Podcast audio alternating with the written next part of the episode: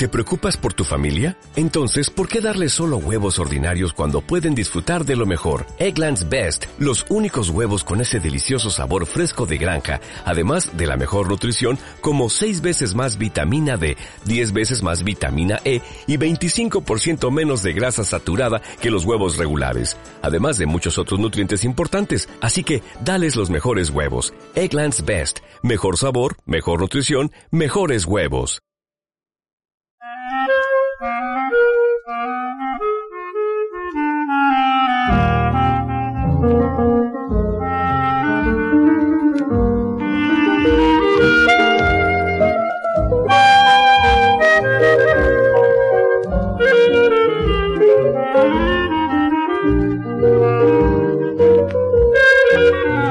Los años de paz, entre las dos guerras mundiales, Radio Normandy fue una de las emisoras comerciales más populares de Europa. Estaba ubicada en Fécamp, una pequeña ciudad de la costa francesa, y con el paso del tiempo se convertiría en uno de los íconos de la radiodifusión europea. En este capítulo de Historias de Radio vamos a adentrarnos en la historia de una de las primeras emisoras comerciales de Europa.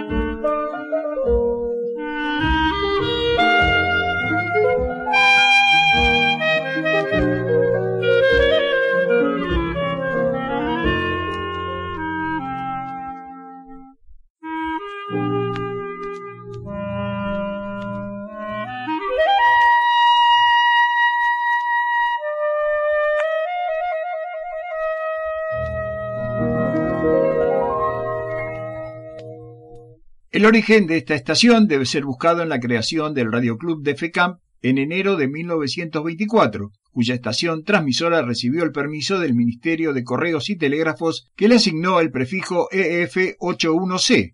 El 18 de noviembre de ese año la transforman en una emisora de radiotelefonía, pasando a identificarse como Radio FECAM, emitiendo programas únicamente en idioma francés, en la frecuencia de 1500 kilociclos, en la longitud de onda de los 200 metros, con una potencia de apenas 20 vatios.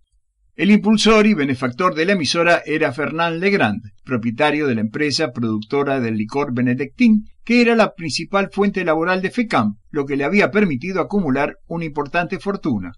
En 1928 se instala un nuevo transmisor de 100 vatios y se cambia la frecuencia de transmisión a los 1415 kilociclos en los 212 metros, que ya les permitía una cobertura de unos 100 kilómetros, llegando a gran parte del noroeste de Francia y a cruzar también el Canal de la Mancha con sus señales. Un año más tarde, cuando las autoridades francesas legislan sobre la actividad comercial en la radiotelefonía, se le cambia el nombre a la estación, pasando a ser Radio Normandy, trasladando su estudio al centro de la ciudad de Fécamp. Se puede afirmar que en la década de 1930 Radio Normandy fue la matriz de lo que después fueron las radios libres francesas, y su fama se extendió más allá de la región de Normandía. En Europa, desde diferentes emisoras privadas y comerciales, como la Post Parisienne, Radio Luxemburgo y la misma Radio Normandy, comenzaron a emitirse programas en idioma inglés en dirección a Gran Bretaña, pues allí estas emisiones estaban prohibidas por el monopolio otorgado a la recientemente creada BBC de Londres. Uno de los productores de estos programas fue la Compañía Internacional de Transmisiones, la que paradójicamente tenía su sede en Londres.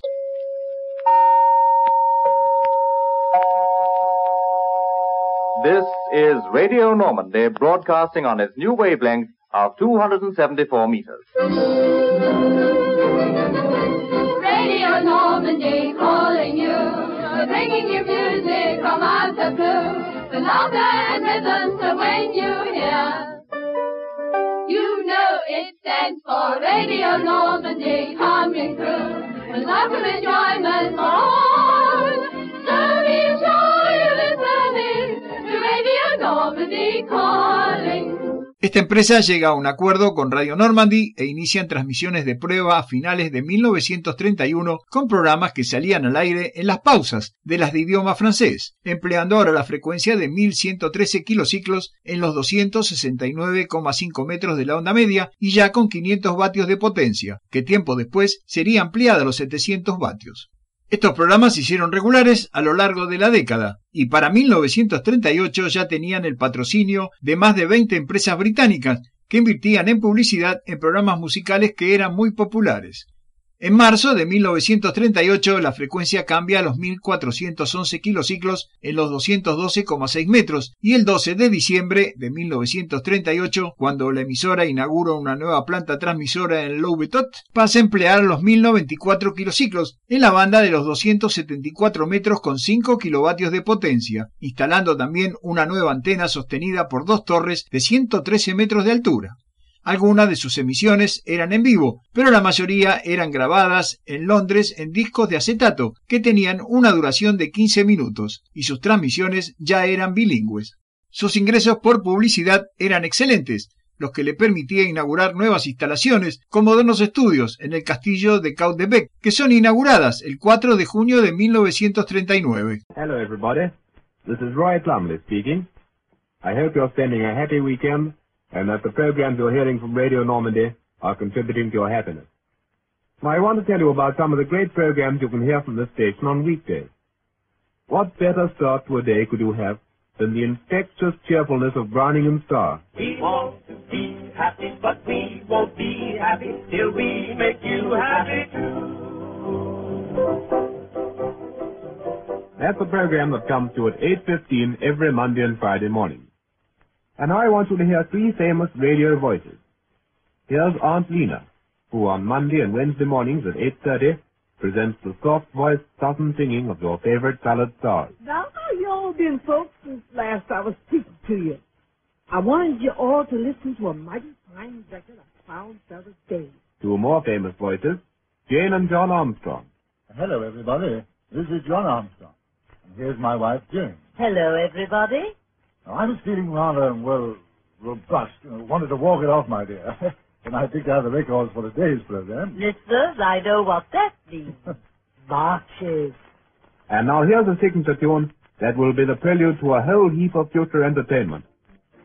How we doing? Hey, hey, sweet, sweet, sweet, but How we doing? Hey, hey, see your baby, oh, sure. Now we may not be the best in town, but we'll be the best of the best comes round. How we doing? Sus transmisiones serían silenciadas el 7 de septiembre de ese año, pocos días después del inicio de la Segunda Guerra Mundial.